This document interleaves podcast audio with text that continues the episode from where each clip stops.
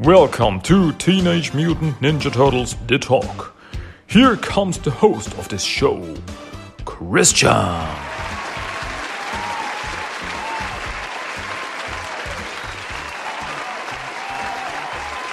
Here we go again. Welcome back to another episode of Teenage Mutant Ninja Turtles The Talk. This is episode 49.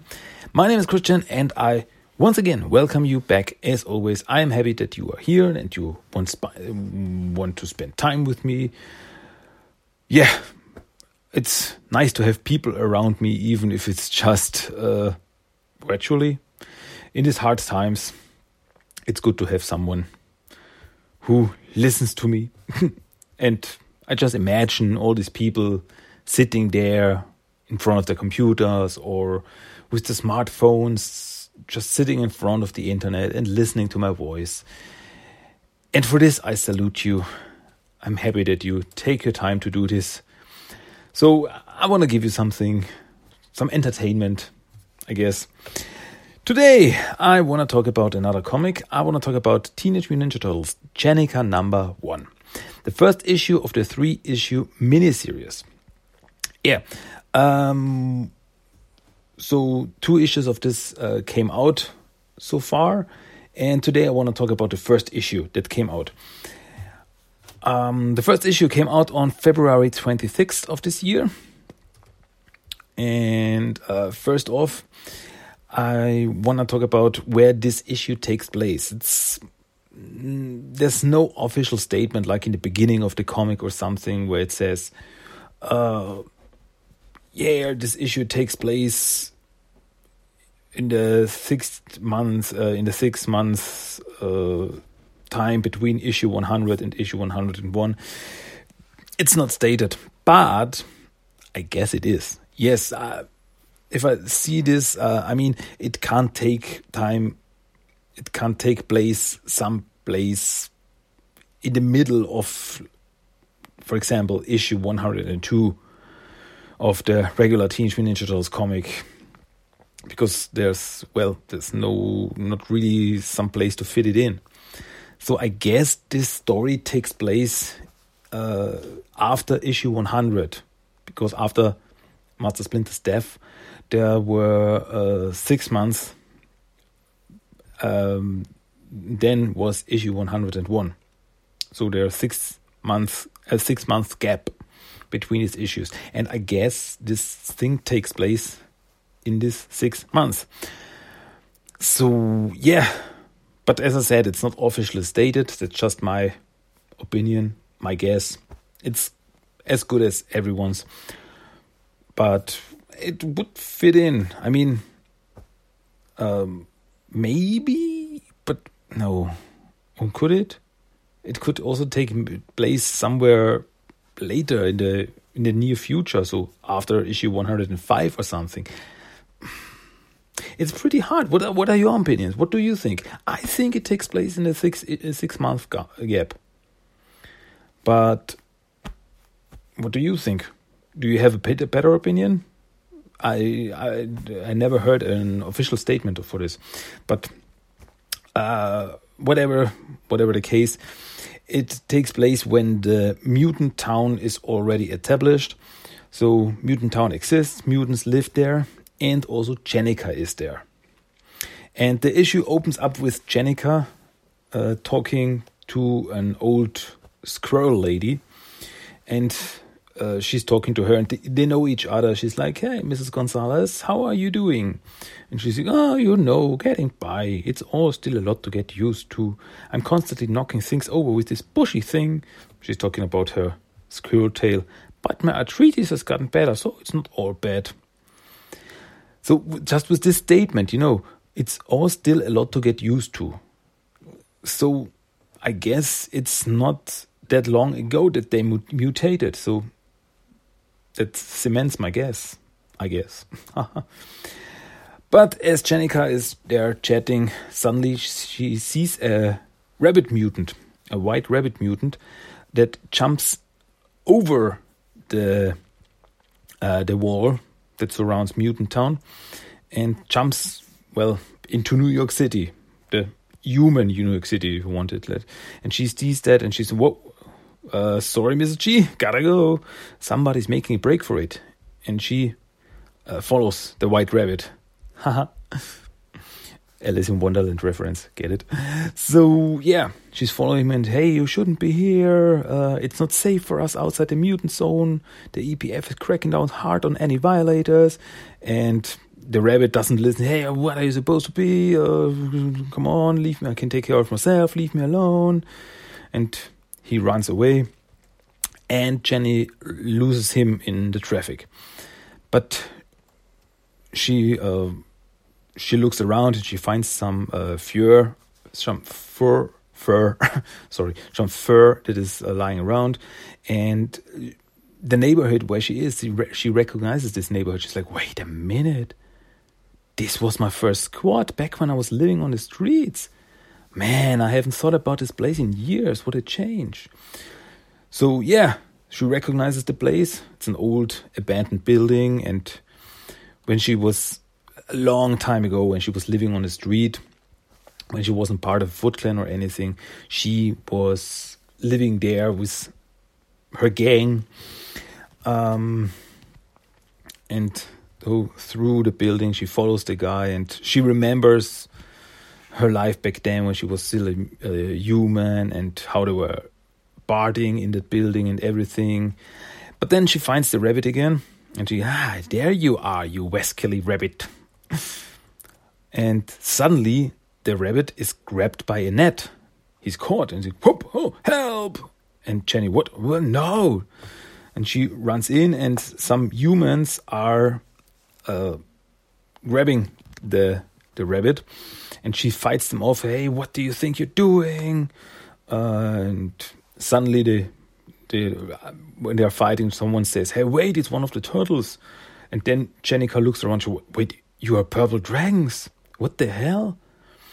Um, and they're like, hey, we were just trying to help. You know, it's not safe for mutants outside of the zone right now. Yeah, I know, and I was handling it. Uh, but then none other than Casey comes in and he's like, Whoa, Jenny, it has been too long. Oh, geez, yeah. Uh, and Casey's like, uh, Sorry about the net. It was just something we found in the building supplies. It's not.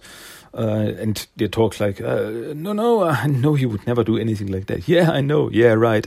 well, I. Um, um, sorry, sorry. Uh, it's pretty awkward scene because before her mutation, the, the two were dating, and Jennika remembers that, and she's like, mm, yeah, hmm, yeah.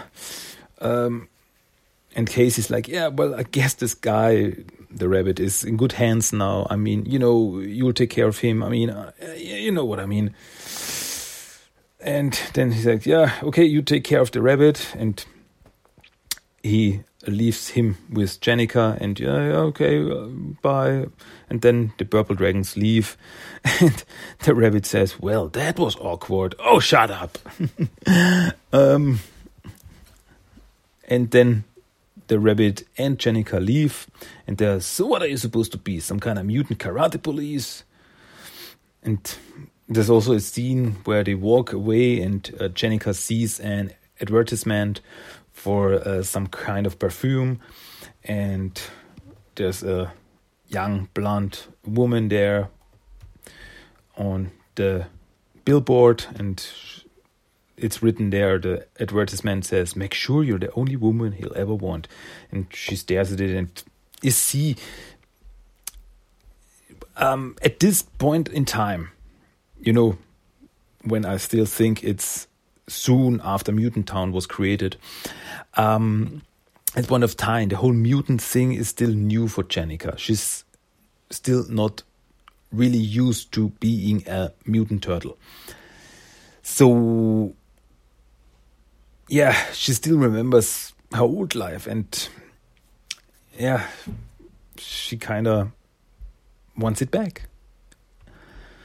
So, the rabbit um, talks on and on, and Jennika just walking with him back to Mutant Town. And he, ah, so what was that back there? An old boyfriend? Oh, looked like it. Tough break it. Luckily, my girlfriend changed too. Well, I mean, I guess maybe it would have been better if we. And Jenny's like, enough! I don't really want to talk about it. All right. Okay, okay. And Jenny gets really angry. I said, enough. This whole awful night is because of you. I mean, what were you doing outside of the zone, anyways? And then the rabbit says, hey, the name is actually Vincent, not that you asked. I go, oh, yeah, I'm sorry. Uh, it's fine. We're all just adjusting. And about to answer your question, I had to get these. And he gets out some drumsticks. And he says that he needed some new drumsticks because he's got a gig tonight. And there's the uh, there's a place, a club called the Kennel Club, and he's playing there tonight. And he needed some new drumsticks. That was that's the reason why he was leaving Mutant Town to get some new drumsticks. um, and the Kennel Club is also the same club that the uh, Turtles in the last issue that I talked about, which, which was Teenage Mutant Ninja Turtles issue number 105, that the Turtles went to at the end of the of issue 105. That's the same club. So, world building. Um, and Vincent also says, well, you know, you look like you have a certain restrained rage, uh, well suited to the kind of music we play. And Jennika smiles. Vincent, you don't know the half of it. So later that night, um, Jennika is at the club and Vincent is playing with his uh, band. And it's crazy. It's like a mutant bar and she's she's just dancing with all these other mutants and having a good time. And But all this time she still remembers her old life. She remembers Casey. She remembers Splinter, and she remembers being a mu- uh, human. And well, as I said, she's not yet adjusted to being a mutant turtle. Uh, so while she's dancing, two guys, uh, mutant bull and the mutant baboon, see her and well, they're like, Whoa, get a load of this one. Think she can just get in the pit with the big boys? pit can be a mighty dangerous place for a young tender like that. Oh, yeah, it certainly is, my esteemed colleague, especially in our house. Oh, you got it right. Like two, the two machos. Yeah, I can't say that. They're like, oh, yeah, look at this girl.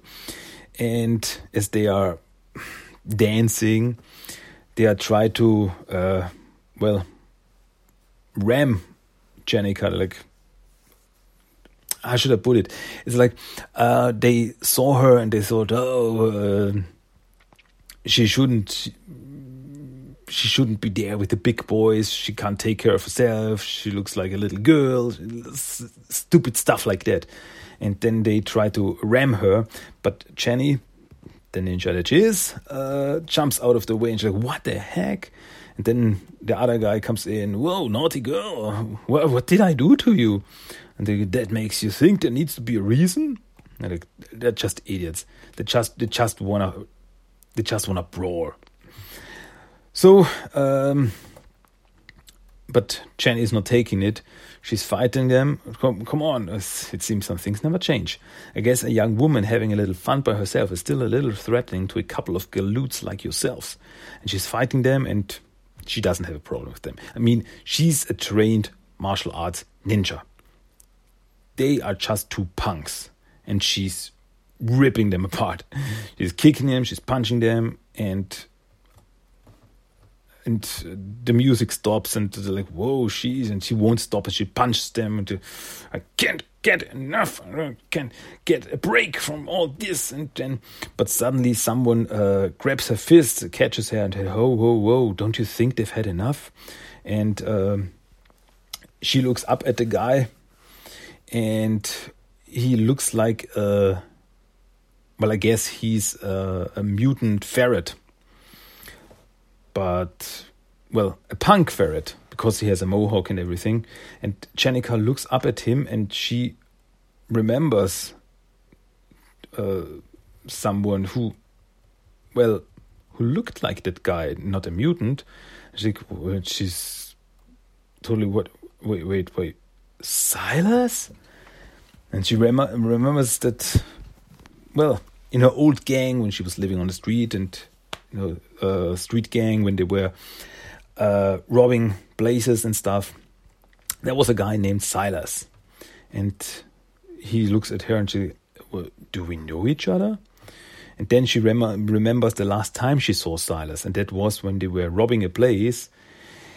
And uh, the store owner got shot.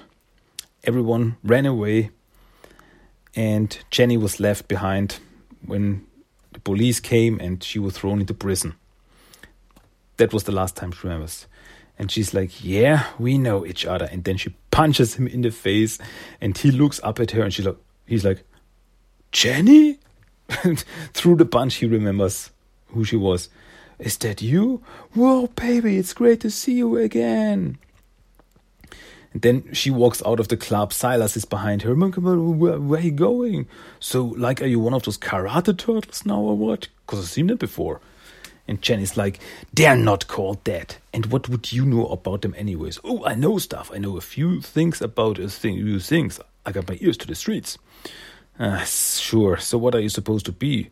And I, li- I like this scene because she asks him, "What are you supposed to be?" And he looks at me, mm, maybe a ferret or a mongoose. Not really sure about it yet. So, yeah, I just guessed it was a ferret. He looked like a ferret, but it could also be a mongoose. He is right, and he it's like he mutated. He doesn't know what he mutated into. It's I guess it's sometimes pretty hard. And he's walking behind him. Uh, Oh, you mean what do I do? Well, I have a lot of irons in the fire. You know, the gig economy and all that. Um, and he's like, "Whoa, listen, can you just stop for a minute? That's what I want to. Uh, uh, that's what I want to talk to you about. I got this thing that you could really help me." And then she looks at him and she, he's angry. Don't, don't baby me, Sai. I'm not your baby. Not for a long time. It's been ten years since you ran out on me. So I guess that whole thing was 10 years ago when they were robbing the store. And she remembers that store owner getting shot, everyone running away. She was left behind. The police got her, thrown her into prison. And that whole thing started with was thrown into prison, learned about the Foot Clan. They escaped from prison. She became a member of the Foot Clan, stuff like that. But um, and she looks at Silas with and tears start to form in her eyes and she's like i didn't even want to do it and you left me there and that wasn't even the worst of it don't you get it Sai? you and your psychotic friend left me and you never came back and yeah she never forgave him for that that she that they left her and He's like, well, but uh, things got so messed up that night. I really thought you were behind me. She's like, no, li- don't lie to me, Sai. I saw you. And then we see a flashback where she's there and they look at each other and Sai runs away as the police is coming. And like, you knew that I was still there. And He's like, Well, Jen, I looked for you. I did for a whole year, maybe more, but you disappeared. I didn't know if you were in prison or juvie or what. You never even told me your last name. And with that scene, I, uh, I realized we have no idea what Jennika's last name is. Maybe someday we will find out. Um, and he goes on, but I kept looking, even though I know how hard it is to find you when you don't want to be found. What else was I supposed to do? And she's there. You were supposed to not leave me. And she walks away. So, Come on, hold on. I need your help. Fat chance. Please, this is important. Good. How's it feel? And she walks away. And he says, Jen, I got a line on a cure. And then she stops. Yeah, Jen, you heard it right. A mutant cure, and it's the real deal. And with these words, to be continued. With these words, the story so far is well, the issue is over so far. The story, uh, whatever. Um, well, crazy cliffhanger, I guess. So, yeah, we learn something about Jennika. I mean, we still have this six month gap that is, that needs to be filled in. What happened with everyone, and I'm happy that we get this thing where it's not Teenage Mutant Ninja Turtles, but it's just Jennika. the whole story is just about her. And as we know, uh, that's um, well, she's still adapting to her new life. And then here at the end, she meets someone from her past, an old member, actually not just an old member, an old lover. Yeah. Uh, as we see in her flashbacks, that Jennika and Silas were together, they were a couple. We see in her flashbacks how they uh, hang out and how they kiss. Yeah, they were a team until he left her behind. And yeah, then at the end, we hear that Silas knows that there, somewhere out in the city, there is a cure. There's a cure, an anti mutagen, if you want it that way. And that's that could be something. That could be something. Maybe it's nothing, but it could be something. um, yeah, I really wonder where the story is going. What's what's the deal with this cure, and what's going to happen with Silas, and yeah, everything, just just everything. But we're not done yet. No, my dear friends, because there's a backup story here. There's a little short backup story in this issue called Time and Again. And in this backup story, it's all also about Jennika. We see, well, Jennika hanging out at Alopex place. You know, the uh, has this this shelter for mutants where they can get food, and Jennika is hanging out there, and she sees uh, a mutant rat, and she looks at him, and she remembers, yeah, you're a mutant rat, but not the one I want to see. And then she remembers one time with Splinter uh, when she was still a human and Splinter was still alive. So she, you see, you see all these, these memories of her, and she's like, I miss Master Splinter. He was always a small, small island of calm in the chaos that's otherwise been my life. Even though I resisted him at first when I couldn't see past the red to this past the red to the strong man he truly was and confused his compassion with weakness. But I should have known better because oddly enough, he wasn't the first red who has helped me. And we see in this uh, in this flashback, we see Splinter. Uh, Jennika is sitting there. Splinter is um, making tea for them, and in this flashback, we get a flashback for the time when she was in prison. Yeah, flashback inside a flashback. Crazy stuff. And yeah, and then we see a time when she was in prison, and she's like, Whoa, prison is a very lonely place. Even when you're surrounded by people, maybe especially then. And then we see her in her cell, and there's a little rat there. And she's like, Oh, little buddy, how did you get in here? It's okay, I won't hurt you. And she tries to pet the little rat, but the rat bites him. Uh, bites her. Bites her. Ow! Uh, okay, okay, I get it. Trust is earned. So she takes uh, some breadcrumbs, throws it at the rat, and the rat eats it, and they build trust. Over time, the rat was like her pet, sitting on her shoulder. And uh, she remembers how she made other friends, and there's this girl that was a member of the Foot Clan who she met in prison. We we know this stuff. Uh, we we we seen we already seen this stuff in um, Teenage Mutant Ninja Turtles Universe issues. There was a time uh, when there was a backup story with Jennika, where we saw her, yeah, her backstory when she was in prison, how she became a member of the Foot Clan, and that's also uh, like the stuff we seen earlier, the the robbery where she was left behind, how she got how she um, got went to prison and how she met the the girl who was a member of the Foot Clan and how they escaped from prison and stuff like that. But we didn't know that she had a pet rat back then. Well, she has. And as they escaped from prison, the little rat jumped out of Jennika's pocket and ran away. And she's like, No, no, little buddy, come back. And the girl's like, I'm sorry, I don't remember the girl's name. Like, Jennika, we don't have time for this. Come on. And then they ran away, and she never saw that rat again.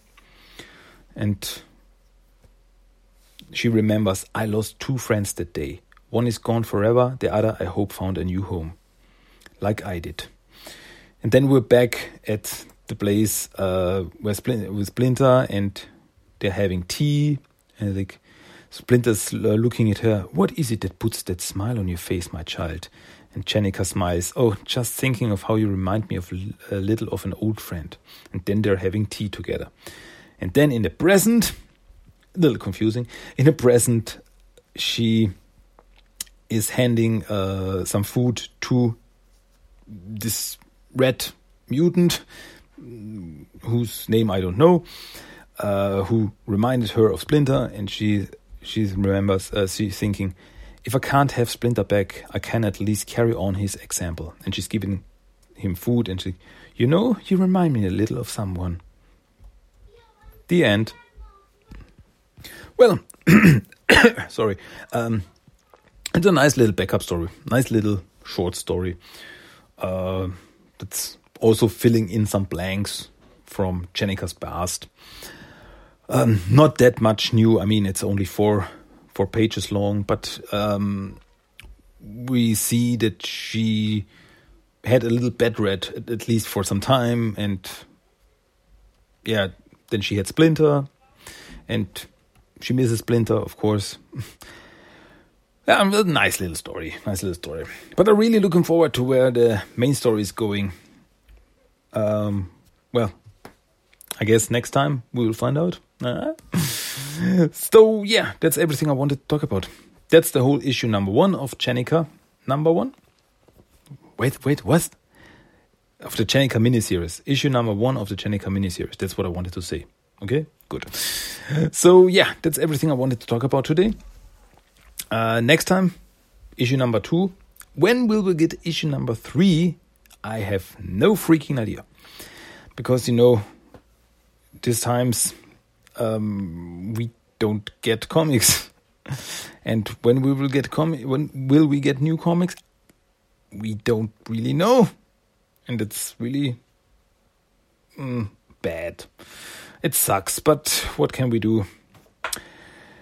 But yeah, next next episode. Oh, next episode is episode number 50. Ooh, cool. So, yeah, next time I want to talk about Jennika number two by IDW Comics. So, yeah, that's everything. okay, good. so, yeah, uh, one more thing the random quote of the day. A quote straight out of this comic that I just talked about.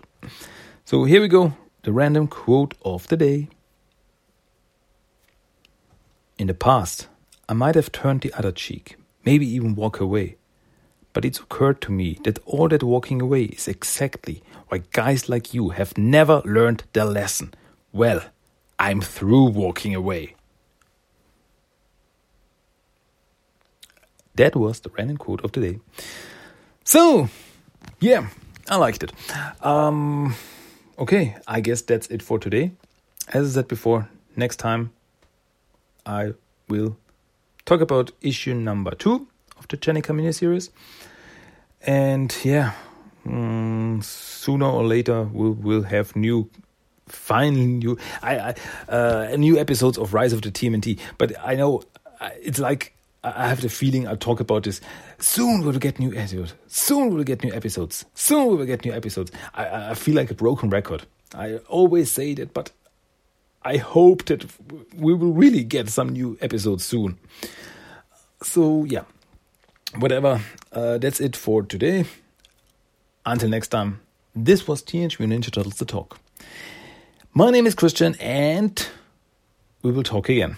Well, I will talk, and you will listen. I guess. So, until then, you hear me again. Goodbye, adios, and ciao. Bye bye.